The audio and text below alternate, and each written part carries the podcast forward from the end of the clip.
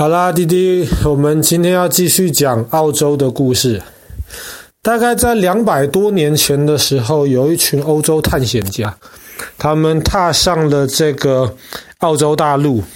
然后，当他们到了这个澳洲东南方的蓝山这一带的时候呢，这几个探险家就发现树上有一个他们从来没有看过的动物。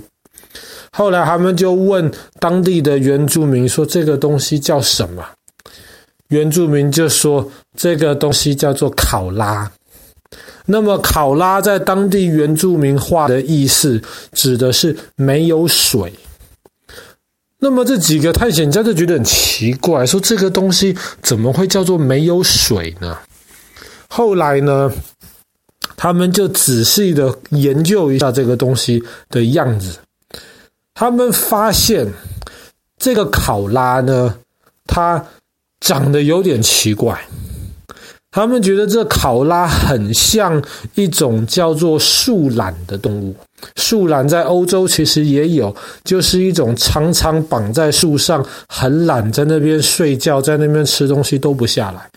但是这个考拉呢，其实又有一点像是另一种动物，叫做袋熊。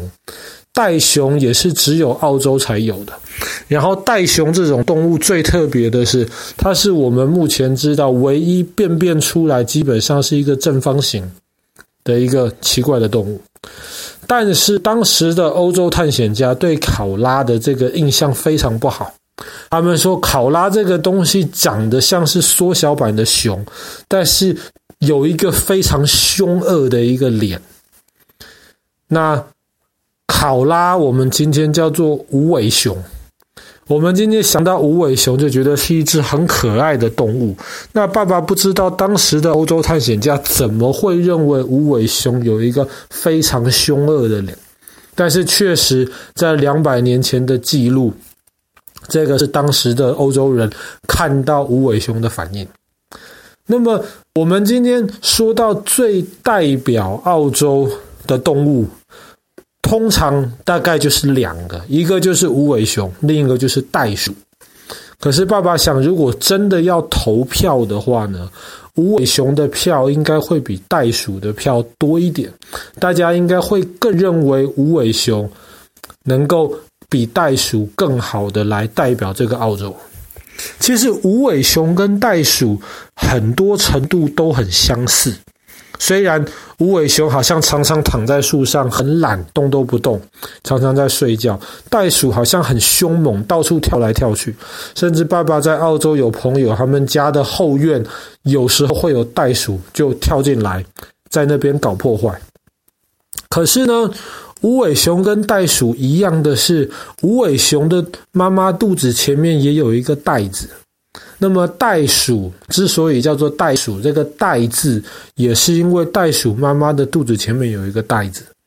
那么无尾熊妈妈跟袋鼠妈妈生出来的小宝宝，刚出来都很小很小，比滴滴的小指头还要小，所以。刚生出来这么小的无尾熊宝宝或是袋鼠宝宝是没有办法自己在外面生存的，所以他们就会很快的爬到妈妈的子里面去，然后在妈妈的袋子里面长大。那么无尾熊的宝宝大概要在妈妈的肚子里面待大概九个月到一年的时间，而不是肚子，袋子，待九个月到一年的时间。那么一开始呢，无尾熊宝宝就会喝妈妈的那个奶，喝一喝，喝一喝之后呢，等到他大概六个月大左右了，光喝奶已经不够。像弟弟以前也是，弟弟刚出生的时候也是喝奶，可是后来你就会发现，光喝奶是不够的，那么就需要吃一点这种固体的这种食物。无尾熊宝宝也是一样。可是呢，无尾熊吃的是什么东西？它是吃一种叫做尤加利叶、尤加利树的叶子，尤加利叶。那么尤加利叶，其实爸爸不知道为什么无尾熊会喜欢吃这个东西，因为尤加利叶第一个有毒，第二个，尤加利叶很粗，那个纤维非常非常粗，所以无尾熊宝宝根本没有办法真的吃尤加利叶这种东西。所以当他大概六个月大左右的时候呢，无尾熊的妈妈自己就会吃这个尤加利叶。吃完之后呢，无尾熊妈妈会排出一些。尤加利叶的渣渣，让这个小无尾熊宝宝去吃妈妈排出来的这个渣渣。那爸爸看中文维基百科上面说，这个无尾熊妈妈会把便便排出来，让宝宝去吃便便，让宝宝从妈妈的便便中得到营养，这个是错的。因为无尾熊妈妈排出来的其实跟便便很不一样，那更像是无尾熊妈妈的胃里面还没有消化的那种食物，它就直接排出来，让无尾熊的宝宝可以从妈妈已经咬烂的那种没有那么粗的尤加利叶里面吸收营养。像爸爸刚刚说的，尤加利叶是一个有毒又粗糙。但是它有非常非常多水的一种植物，所以无尾熊他们在吃尤加利叶的时候呢，他们就可以得到身体足够的水分。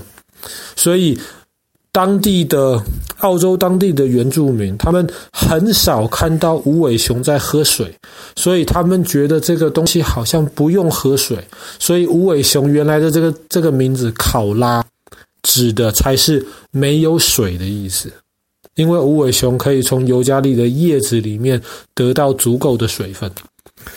尤加利叶除了有这么多缺点之外，它还有一个更严重的一个缺点，就是吃不饱。跟很多其他的树叶比，尤加利叶里面的营养实在是非常非常少，热量非常非常少。所以无尾熊醒着的时候就得一直吃，一直吃，一直吃。它每天得吃很多很多，它才能够得到它一天所需要的养分。但是，即便它每天一直吃，还是不够。所以，为了保存它的这个养分，无尾熊绝大多数的时候都在睡觉。它基本上一天可以花二十个小时在睡觉。那么到晚上睡醒了的那四个小时，就一直在吃东西。所以，爸爸觉得从进化的角度而言，无尾熊是怎么生存下来的？爸爸真的不知道。他又没有强壮的身体，他又没有办法碰到危险的时候逃很快。那他又特别只喜欢吃尤加利叶这样子东西，所以。爸爸觉得，好像从进化的角度而言，无尾熊应该很快就要被淘汰掉了。可是今天在澳洲，虽然无尾熊越来越少，但是在野外其实还是有一些无尾熊很开开心心的住在那边。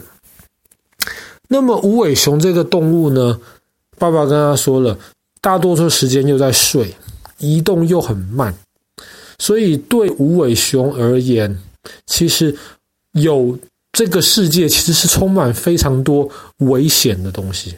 那么让无尾熊越来越少，最大的一个原因是因为人以及人造成的一些对于大自然的破坏。当这个欧洲的这些探险家一开始发现无尾熊的时候，他们觉得无尾熊是一个长得很可怕的东西，所以一开始欧洲人。对于无尾熊的这个反应很糟糕，可是后来，当这些探险家把一些无尾熊带到欧洲去之后呢，欧洲老百姓看到了，不会啊，这个动物很可爱啊，然后欧洲人就开始喜欢无尾熊，所以在那个时候呢，有很多的无尾熊就这样子从澳洲被抓走了。所以，澳洲的这个无尾熊的数量，在被欧洲的探险家发现之后的一百年的时间，其实这个数量减少得非常快。所以，人其实是对无尾熊而言最大的威胁。另一方面呢，是因为我们现在对于这个无尾熊居住的树林常常会过度开发，我们会砍掉很多树。无尾熊能够居住的地方就变少了。更糟糕的是，我们现在造成了全球暖化的这个问题。澳洲的森林大火越来越多，而且越来越频繁。无尾熊很怕的一个东西就是森林大火。原因第一个，无尾熊动作慢，真的失火它跑都跑不掉。第二个，无尾熊其实有点笨笨的。当森林大火的时候，当失火的时候，无尾熊会习惯往树的上面跑，而不是赶快从树上下来，跑到安全的地方去。那你知道，一棵树如果从下面烧起来了，你越往上爬的话，那么你更没有逃掉的机会。所以现在这个澳洲变得越来越热，森林大火越来越频繁，那么对无尾熊而言，也是一个很大的一个威胁。那么，因为无尾熊真的很可爱，所以很多观光客到澳洲参观都指定希望能够看到无尾熊。那么，对于很多人或是很多国家而言，如果能够在动物园里面拥有无尾熊的话，其实跟拥有大熊猫一样，都是觉得会让老百姓开心的事情。所以，澳洲政府也是把无尾熊跟中国的大熊猫一样，拿来当做一种外交的一种的一种手段吧。如果哪个国家跟澳洲的关系好，澳洲也会送一些无尾熊过去；关系不好的话呢，澳洲可能就不让无尾熊能够运到那个地方去。好啦，那么我们今天的故事就讲就讲到这边，代表澳洲的这非常可爱的一种动物——无尾熊。